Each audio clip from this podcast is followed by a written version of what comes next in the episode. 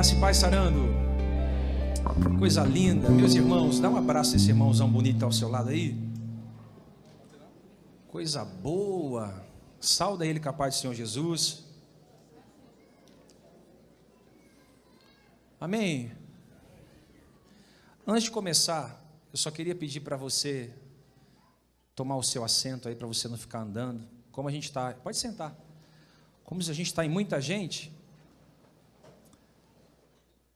é importante a gente ficar ligadinho na palavra de Deus. Amém? E pedir também para você desligar o seu telefone. Algumas pessoas deixam o telefone ligado e às vezes acaba tocando na hora da palavra. Então, coloca no vibra aí ou no. Amém? Amém? Pega a sua Bíblia. Abra comigo em Filipenses capítulo 2.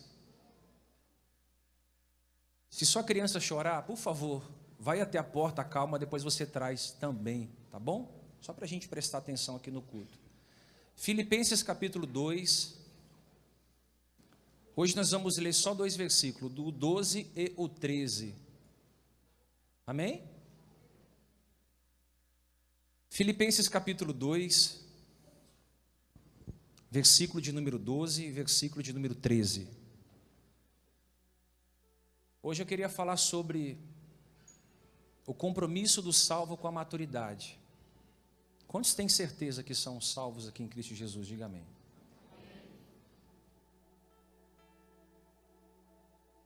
Assim, meus amados, como sempre vocês obedeceram, não apenas na minha presença, porém muito mais agora na minha ausência, ponham em ação a salvação de vocês com temor e tremor, pois é Deus quem efetua em vocês tanto querer quanto realizar, de acordo com a boa vontade dEle. Amém? Assim, meus amados, como sempre vocês obedeceram, não apenas em minha presença, diga assim: presença, ausência. Diga mais forte: presença, ausência. Agora você vai dizer: eu preciso colocar em prática a minha salvação. Amém. Para você que está aqui pela primeira vez, dá só um pouquinho mais de retorno para mim aqui e não mexe aí em cima, tá? Para você que está aqui pela primeira vez, nós estamos em uma série de mensagens acerca da carta de Paulo aos Filipenses. Todos nós sabemos que Paulo, quando escreve a carta aos Filipenses, está preso dentro de uma prisão domiciliar, por volta de 62, 64 depois de Cristo. E se você fazer uma análise, uma exegese do texto da carta paulina, você vai perceber que mesmo Paulo estando preso, algemado, a saúde emocional de Paulo está em perfeitas condições.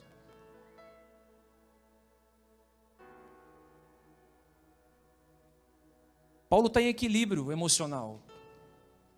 A saúde emocional de Paulo está em dia. E com muito equilíbrio, Paulo, por várias vezes, vai exortar a igreja de Filipos para que ninguém trabalhe na comunidade com ambição egoísta. A última mensagem nós falamos sobre considerar o outro como superior a nós mesmos. Paulo pede para que a gente sirva os demais irmãos, sem inveja, sem ambição, sem egoísmo, para que a gente tire o nosso eu, para que o seu tu possa entrar e assim formar o nós. Paulo pede para que ninguém trabalhe na comunidade de fé, transformando a igreja em um palco de glorificação pessoal, mas para que todos que estejam inseridos naquilo que eu chamo de corpo de Cristo estejam cientes de que nós somos membros uns dos outros. Nós servimos uns aos outros. E ele pede para que a gente se espelhe no modelo de Cristo. O maior exemplo de humildade que já houve foi Cristo. Ele diz que Cristo ele se esvaziou-se de si mesmo. Embora sendo Deus, ele não usurpou o ser igual a Deus. Ele não se apegou a si mesmo, antes se esvazia. Toma forma de servo, e como servo ele se assemelha aos homens ele se encontra na forma humana, se humilhando a si mesmo e sendo obediente até a morte de cruz. Por isso Deus o exaltou sobremaneira, lhe dando um nome acima de todo nome, aonde todos os joelhos se dobrarão na terra e debaixo da terra, e toda língua vai confessar que Jesus Cristo é o Senhor, para a glória de Deus Pai. O nosso maior exemplo de humildade é Jesus, ele se esvazia de si para servir os demais irmãos. Agora, Paulo vai tratar sobre maturidade, sobre a maturidade dos salvos. Eu quero que você acompanhe comigo aqui no telão, no versículo 12. Essa mensagem vai ser bastante citado versículos, então deixa sua Bíblia no versículo 12, vamos mastigar aqui agora com muita paciência e sabedoria. Olha o que, que Paulo vai dizer aos irmãos agora. Assim, meus amados, a sua Bíblia está assim também? Essa é a NVI, versão internacional, mas a sua pode ser a King James ou a João Ferreira de Almeida, mas nós vamos usar essa versão, a nova versão internacional. Assim, meus amados. Paulo começa dizendo aos irmãos: Assim, meus amados. Você percebe aqui doçura nessas palavras? Você percebe aqui a amabilidade quando Paulo diz meus amados? Você percebe aqui é, carinho, afetividade? Você percebe aqui ternura nas palavras de Paulo? Olha como Paulo diz: meus amados. Você percebe aqui um calor humano? uma reciprocidade com o Walter, com o outro. Você percebe aqui é, uma doçura nas palavras? Ele chama os irmãos de amados. Esse linguajar também é muito comum em nosso meio. Só que é diferente do linguajar de Paulo, porque hoje é muito habitual a gente chamar o outro irmão de amado. A paz, amado. A paz, amada. O problema é que a gente chama o irmão de amado querendo que esse amado esteja bem longe da gente. O problema é que a gente chama esse irmão de amado e que esse amado que a gente chama de irmão, a gente queria assassiná-lo, matá-lo em nosso coração. Diferente de Paulo, que chama os irmãos de amados, mas esse amado é de verdade, nós, muitas vezes, chamamos o irmão de amado, mas queremos que esse amado esteja bem distante da gente. Isso me impressionou de uma tal forma, porque Paulo estava preso e mesmo ele estando preso, ele consegue tratar bem as pessoas. Engraçado que a gente está solto e consegue tratar as pessoas mal. E eu quero dizer para alguém aqui: não é porque você está passando por um momento difícil da sua vida que isso te dá o direito de tratar alguém com indiferença. Não é porque você está passando pelo pior deserto existencial que isso te dá uma carta de alforria para você tratar alguém com levianidade.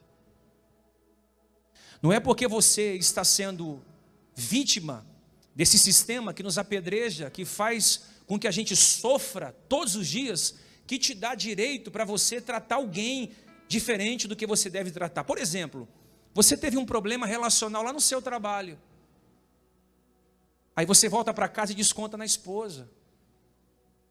Desconta nos filhos. Desconta na filha. Você teve um problema com a amiga de trabalho e você não soube administrar, você veio para casa e descontou no marido. Você teve um problema com o seu namorado ou com a sua namorada e sem sabedoria você descontou na sua mãe, no seu pai. Às vezes você teve um problema com gente e descontou em gente inocente. Ou até mesmo você teve um probleminha pequeno com algum irmão aqui da igreja. E por ter um problema pequeno com algum irmão aqui da igreja, você acha que a igreja inteira não presta. Por quê? Porque a gente, quando está vivendo um problema, a gente é consumido por aquele problema. Só que Paulo nos ensina aqui que eu posso estar preso. Mas não é porque estou preso que eu te trato com indiferença. Eu tenho que estar preso respeitando o espaço alheio. Paulo trata as pessoas com afeto. É terrível, irmãos. Conviver com pessoas, se relacionar com pessoas que um dia te ama, outro dia te odeia. Um dia te quer perto, outro dia te quer longe. Um dia te abraça, um dia te apedreja. Um dia você é tudo, outro dia você não é nada. Um dia você é alguém importante, outro dia você é alguém insignificante. É terrível quando você entra em uma relação inteiro e sai dessa relação quebrado. Se você pegar uva e amassar a uva, a uva vira vinho. Se você pegar azeitona e amassar azeitona, ela vira azeite. Se você pegar a rosa e amassar a rosa, ela vira perfume.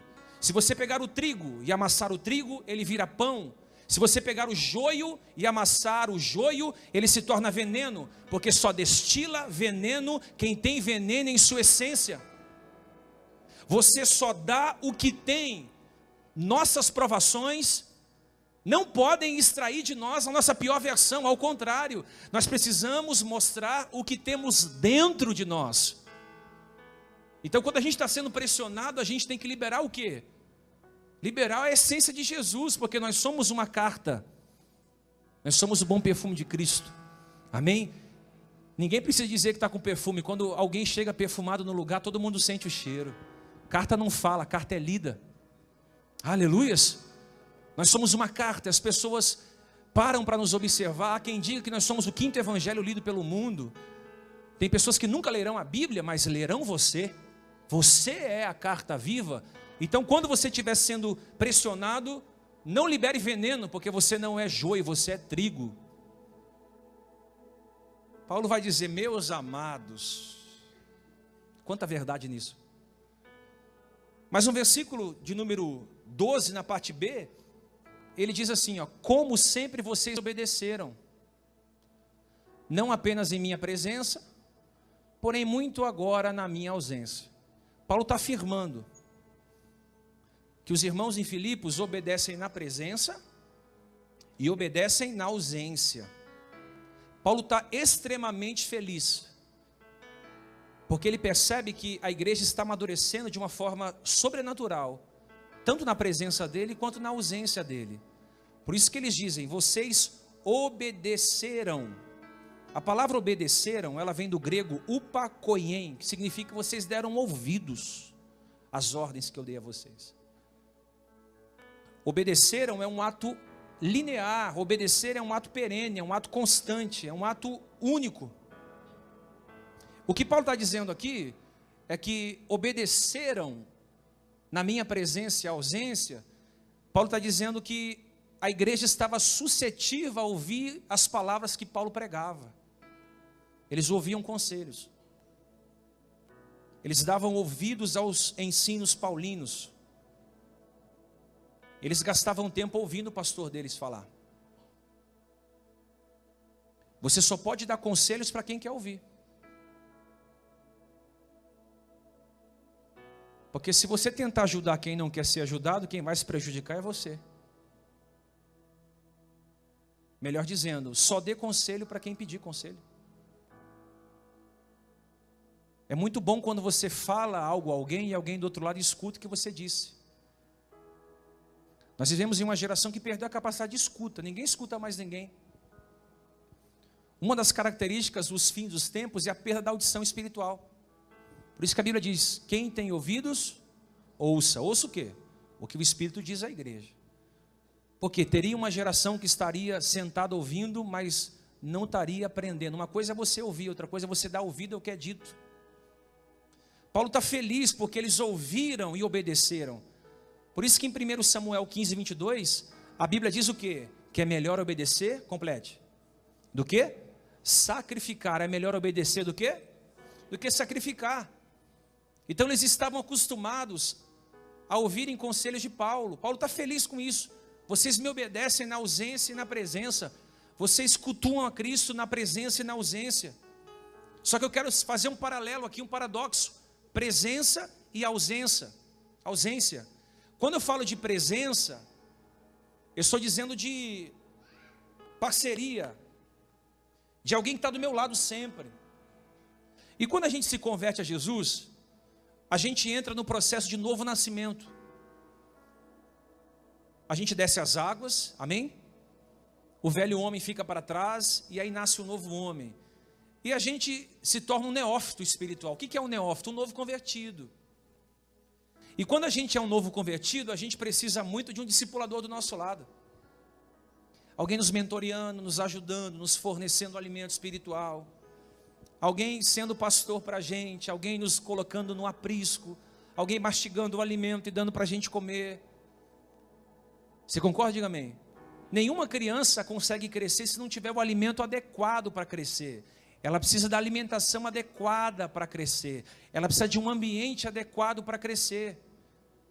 Então, quando eu olho Paulo dizendo que ausência e presença, eu entendo que a, a igreja de Filipenses, ela respeitou o processo do crescimento espiritual. E não há nada melhor do que a infância. Você lembra da sua infância? Coisa boa a infância da gente. Agora, a nossa infância espiritual, você também tem recordações dela. Porque na nossa infância espiritual, ou na sua infância espiritual, você aprendeu didaticamente o abecedário da fé. Quem é Moisés, quem é Jesus, a, a, travessia do Mar Vermelho, as pragas do Egito. Você aprendeu coisas incríveis no seu abecedário de fé.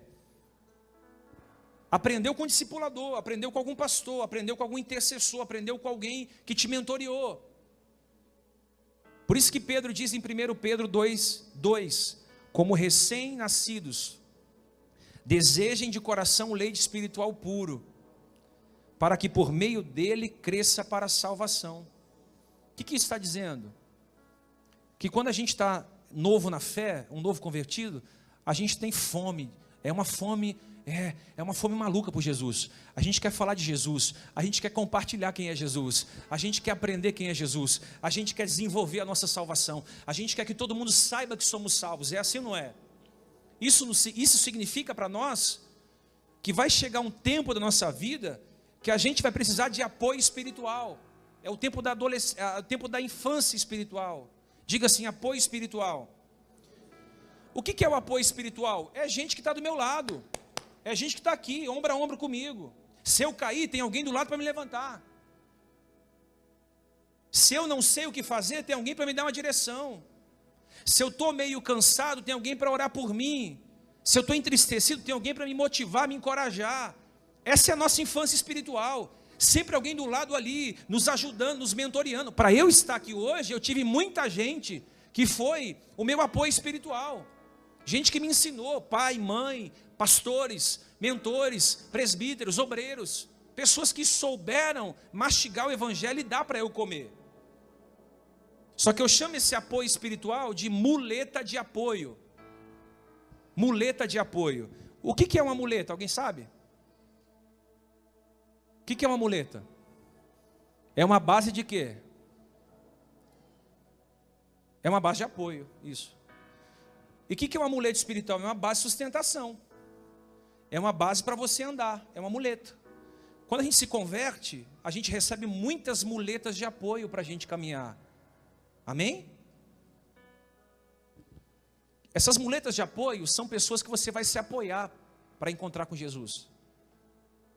Essas muletas de apoio, elas servem como condução a você chegar em Cristo. E eu quero dizer para você que você precisa ter pessoas que te levam a Jesus. Amigos que te levam a Jesus. Por isso que a Bíblia diz: carregai as cargas uns dos outros. Carregai as cargas uns dos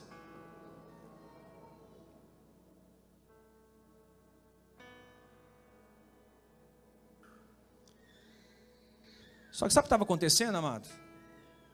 Paulo, por muito tempo, estava perto deles. Ó. Vamos dizer que eu sou Paulo e estou perto de alguém. Por muito tempo, Paulo pastoreou de perto. Paulo deu alimento espiritual, Paulo deu leite espiritual, Paulo exortou, Paulo corrigiu, Paulo motivou, Paulo levantou. Só que chegou um momento da vida de Paulo que Paulo foi preso. E eles não tinham mais o pastor presencial. Paulo estava preso.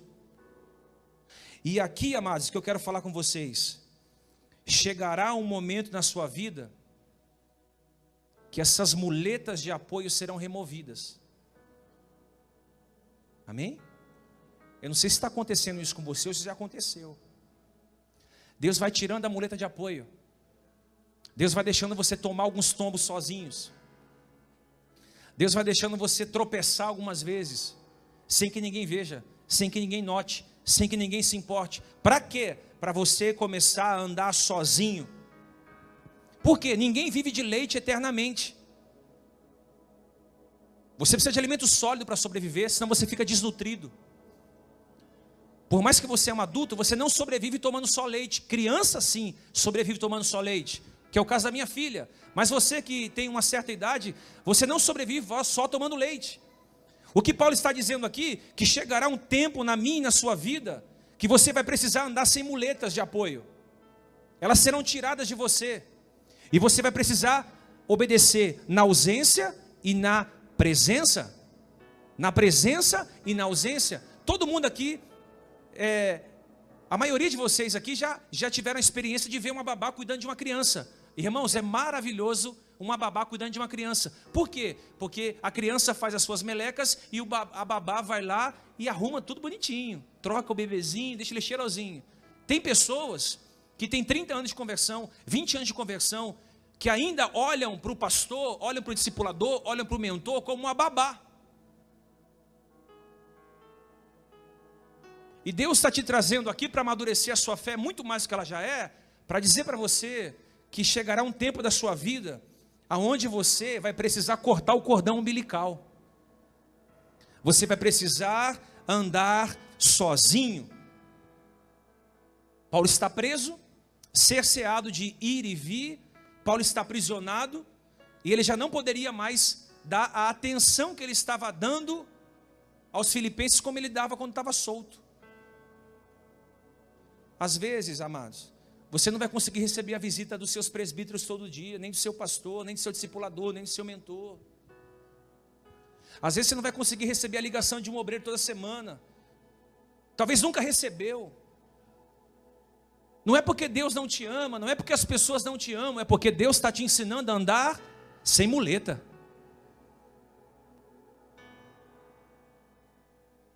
Você não precisa de uma célula para sobreviver. Você não precisa passar no encontro três dias para sobreviver.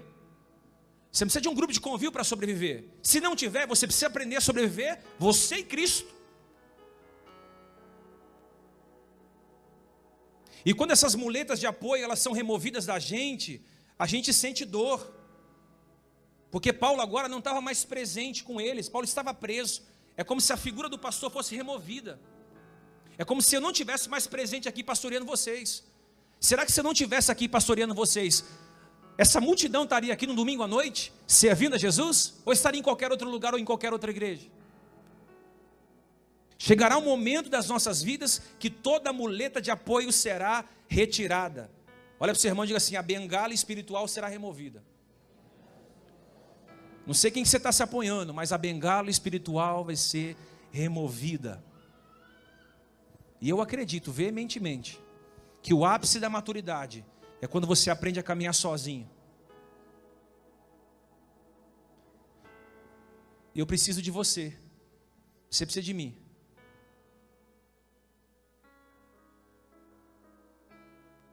Mas eu entendo que Deus me chamou, com vocês ou sem vocês, para segui-lo. Ah, se a minha irmã não for para a igreja, eu não vou não. É muleta, Deus vai remover. Ah, se a minha esposa não for, eu não vou também, vou ficar em casa assistindo o jogo. É muleta. Ah, se o meu marido não for, então eu não quero saber de Jesus, muleta. Se o meu pastor não me visitar todo mês, eu não serve, muleta.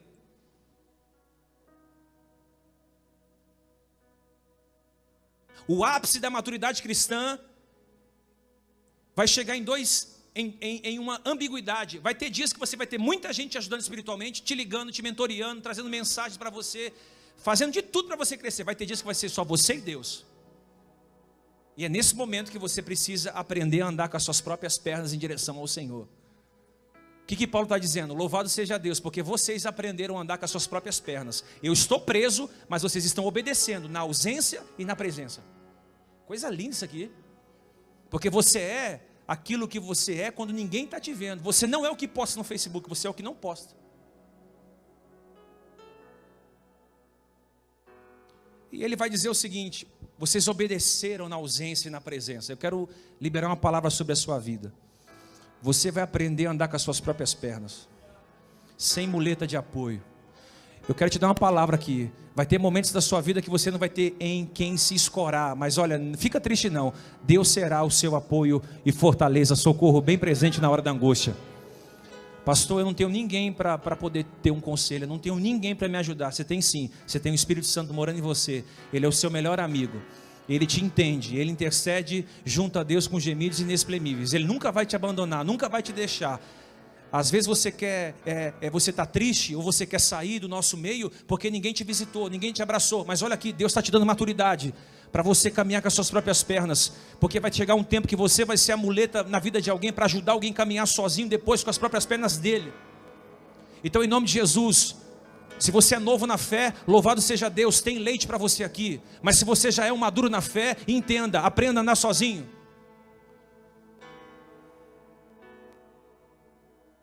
E quando ele diz obrigado, porque vocês sabem andar sozinhos na presença, na minha presença e na minha ausência, Paulo dá um conselho: coloquem a salvação de vocês em prática, desenvolvam a salvação de vocês. Olha lá, ó. Porém, muito mais agora em minha presença e ausência, ponham em ação a salvação de vocês. Ponham em ação a salvação de vocês. Amados, a salvação é um presente que Deus nos deu. Eu não tinha condições de ser salvo. Não tinha como eu mesmo me salvar. O homem não se salva a si mesmo, é presente de Deus. Não é uma conquista nossa, é uma conquista do céu. A salvação nos foi dada. Ela foi compartilhada conosco gratuitamente. A Bíblia diz que nós somos salvos pela fé mediante a Cristo Jesus. Romanos capítulo 3, versículo 24, sendo justificados gratuitamente por sua graça, por meio da redenção que é em Cristo Jesus.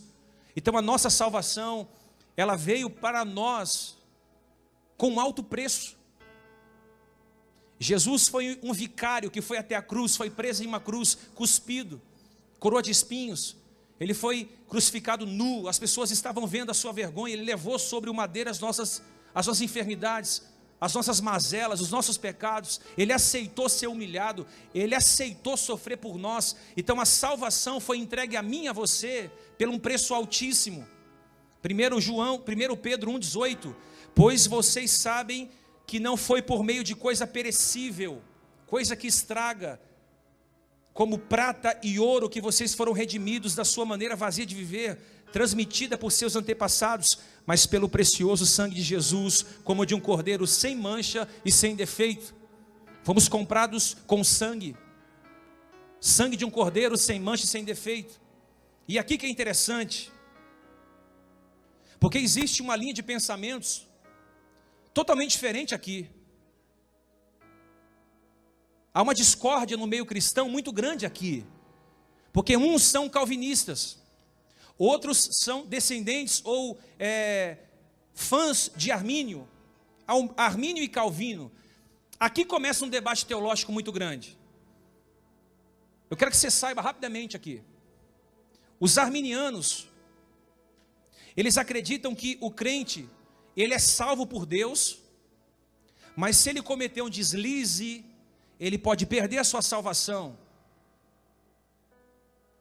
Os arminianos acreditam que Deus salva o homem, mas dá ao homem livre-arbítrio. Se o homem não quiser servi-lo, ele pode perder a salvação. Essa é a concepção de Armínio. Os arminianos usam 1 Timóteo 1,18 para refutar sua tese. Timóteo, capítulo 1, versículo 18. Olha o que a Bíblia diz, presta atenção aqui. Timóteo, meu filho, dou graças a você ou essa instrução segundo as profecias já proferidas ao seu respeito, para que, segundo-as, seguindo-as, você combata o bom combate, mantendo a fé e a boa consciência que alguns rejeitaram e por isso naufragaram na fé. Entre eles estão Imineu e Alexandre, os quais entreguei a Satanás para que aprendam a não blasfemar. Então eles pegam esse versículo e mais vários versículos para dizer que o homem pode ser salvo mas se ele não andar direitinho, ele pode perder a salvação. E aí ele cita dois homens que foram entregues a Satanás, Imineu e Alexandre. Porém, existe a outra linha teológica, que são os calvinistas. Os calvinistas afirmam veementemente isso: uma vez salvo, salvo para sempre. Calvino foi um advogado muito conceituado lá na França, mas um teólogo, perito. Sabe o que ele diz? Uma vez salvo, salvo pela frente, para sempre, porque eles acreditam na graça irresistível. E muitas pessoas são adeptas ao calvinismo. Eles dizem assim: Cristo nos daria uma salvação hoje e tomaria amanhã. Eu não ganharia uma salvação hoje e amanhã perderia.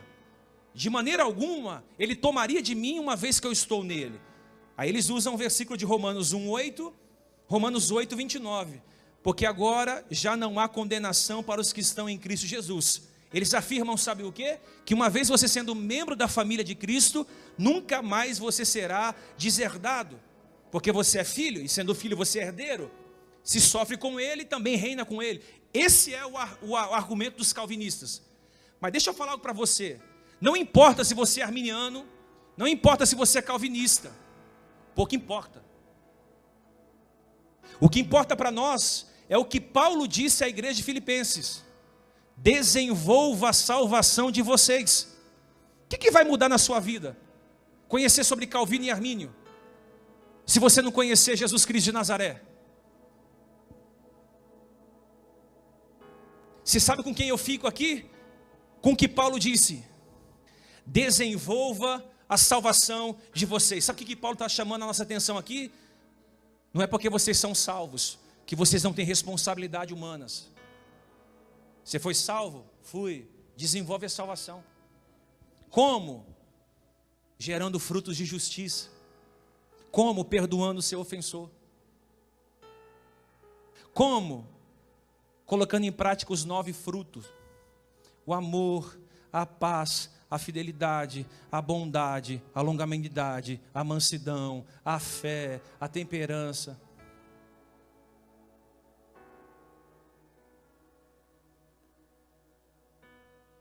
A salvação não anula a minha responsabilidade humana. Porque quando você é salvo, você passa por três processos. Primeiro, você é justificado. O que é a justificação? É, um, é o justo justificando o injusto. É o santo justificando o profano. É Deus enviando o seu filho como justiça para me justificar. Isso é justificação. O segundo processo é a santificação. É o Espírito Santo tirando de mim o mundo.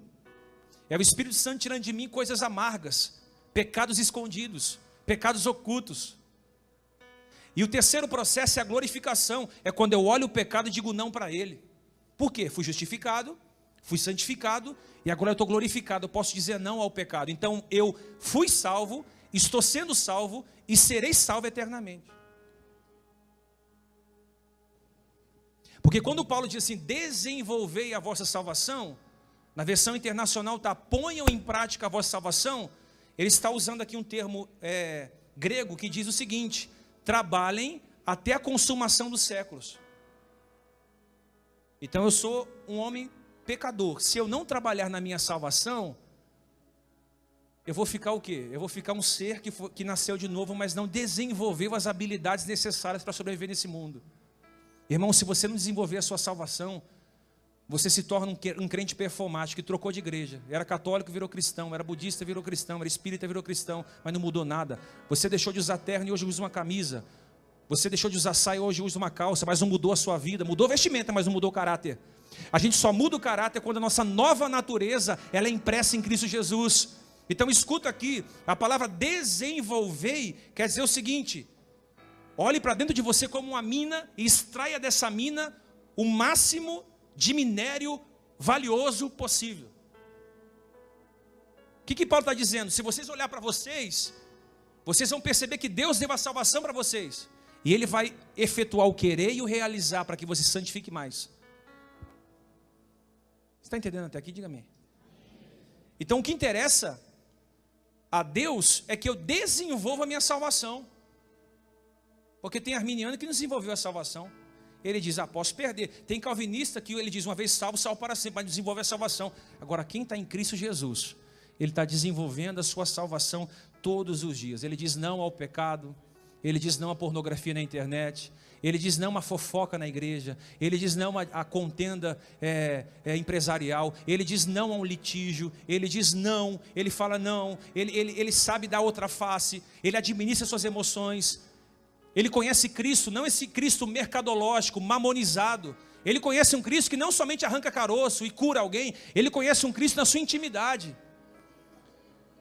Muitas pessoas só conhecem Cristo que cura, que liberta e que batiza. Outros, poucos deles, conhecem Cristo como o seu amigo. Desenvolver salvação não é frequentar culto. Desenvolver salvação é parar, olhar no espelho e ver o que você precisa mudar. Dia a dia. E eu pergunto para você: você tem gastado tempo desenvolvendo a sua salvação? Você tem gastado tempo se santificando? cuidando do seu corpo, da sua mente, da sua saúde, cuidando do que você lê, do que você assiste, com quem você conversa, com quem você expõe a sua vida. Você tem gastado tempo santificando a sua vida. Sem santidade ninguém verá a Deus. Mantenham a paz com todos e a santificação, sem a qual ninguém verá a Deus. Santidade não é aumentar a calça, irmã. Santidade é um estilo de vida, é uma, é uma metanoia, é uma mudança de mentalidade, é uma mudança interior, que reflete nosso exterior. É colocar grades na minha boca para que eu não fale nada além do que Cristo pediu para eu falar. É saber a hora de falar e calar. É saber a hora de entrar e sair. É saber a hora de dar minha opinião e não dar minha opinião. É saber a hora de produzir frutos de bondade, de justiça. E olha aqui, você sabe, nitidamente, quem está desenvolvendo a sua salvação? Porque Paulo diz que a nossa salvação é desenvolvida com temor e tremor. Diga assim: temor e tremor. Diga mais forte: temor e tremor. Agora vamos parar. Existe temor em nosso meio, tremor? Olha a falta de reverência que a gente tem. Enquanto eu estou pregando, tem gente levantando, indo ao banheiro, mexendo no telefone celular, conversando com outro. Olha a falta de respeito. Se houvesse temor e tremor, nós não faríamos metade do que nós fazemos dentro da sua casa, na casa do Senhor. Igreja não é, só, não é shopping center. Você desfilar com a sua roupa nova. Igreja, irmão, não é, é Tinder gospel para você arrumar uma namorada aqui ou uma paquera. Igreja não é lugar para a gente é, bater um cartãozinho domingo, domingo à noite não tem nada para fazer, eu vou na igreja lá, porque. Não, não, não, não, não. A comunidade dos novos nascidos é lugar da gente desenvolver nossa salvação dia a dia, domingo a domingo, quarta a quarta, segunda a segunda, com temor e tremor. Sabe o que é isso? Estou na casa de Deus. Eu não posso ficar fofocando aqui, irmão. Estou na casa de Deus, eu não posso ficar no Facebook aqui. Estou na casa de Deus, eu vou ficar mascando chiclete aqui. Ah, pastor, isso é doutrina, nada disso. Isso isso é respeito. O cara fica levantando dez vezes para beber água, dez vezes para ir lá fora tomar um ar.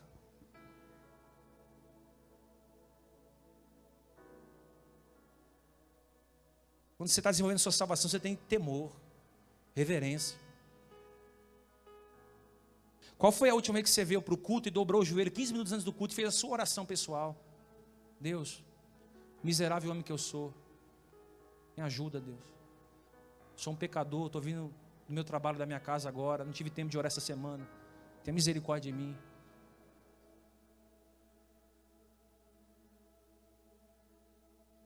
Amém, mano? As minhas pernas tremem aqui. Até hoje eu prego para vocês com temor.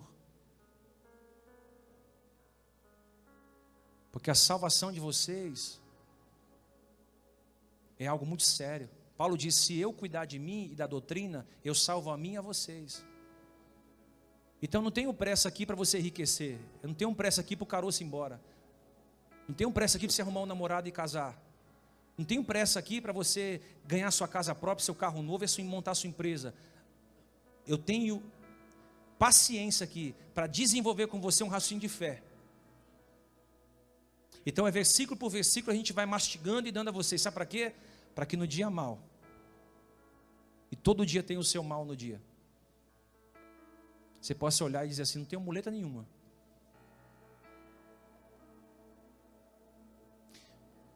Uma vez pegaram e entrevistaram uma, um, um, membro da igreja do Leonardo Ravenhill.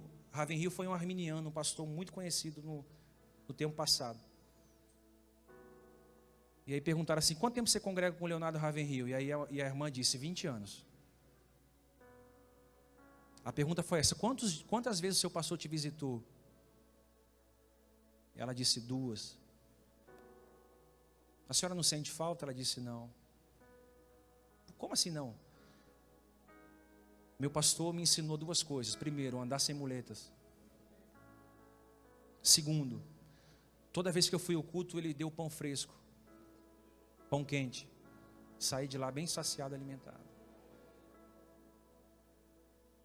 O que eu quero dizer para você, amados, é que você pode desenvolver a sua salvação.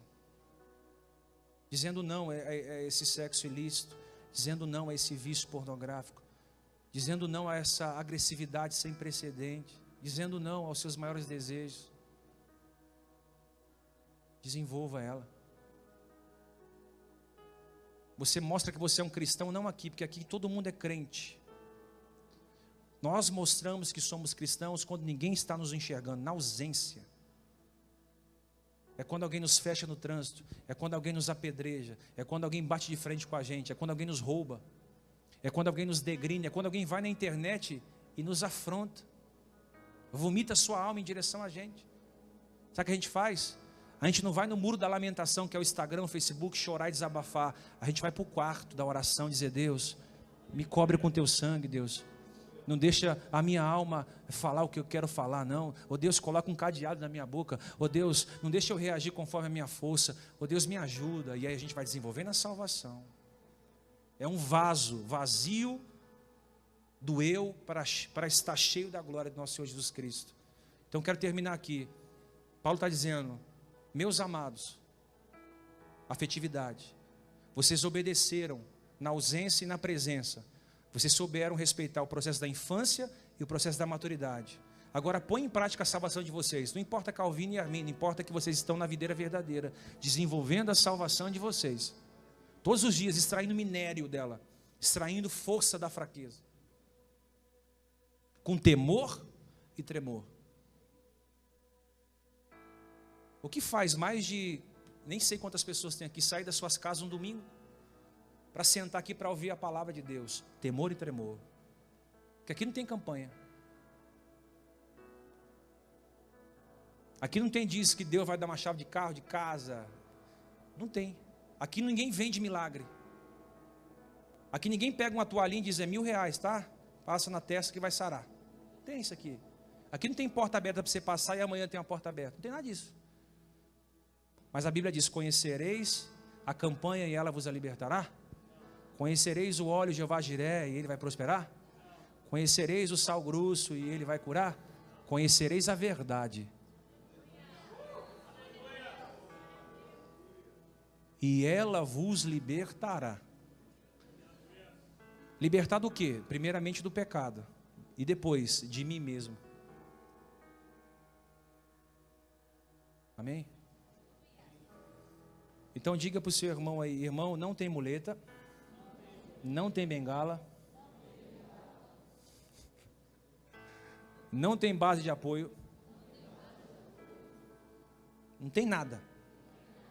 Só Jesus.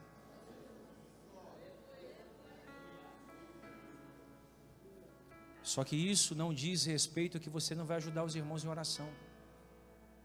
Porque às vezes eu nunca tomei um chá quente com você, mas pode ter certeza, meu joelho está dobrado por você. Amém, amado? Você entende? Do jeito que você está, você vai pôr a mão no seu coração, nós vamos orar ao Senhor. Eu queria que você pedisse para Deus só uma coisa para te ajudar a desenvolver santificação.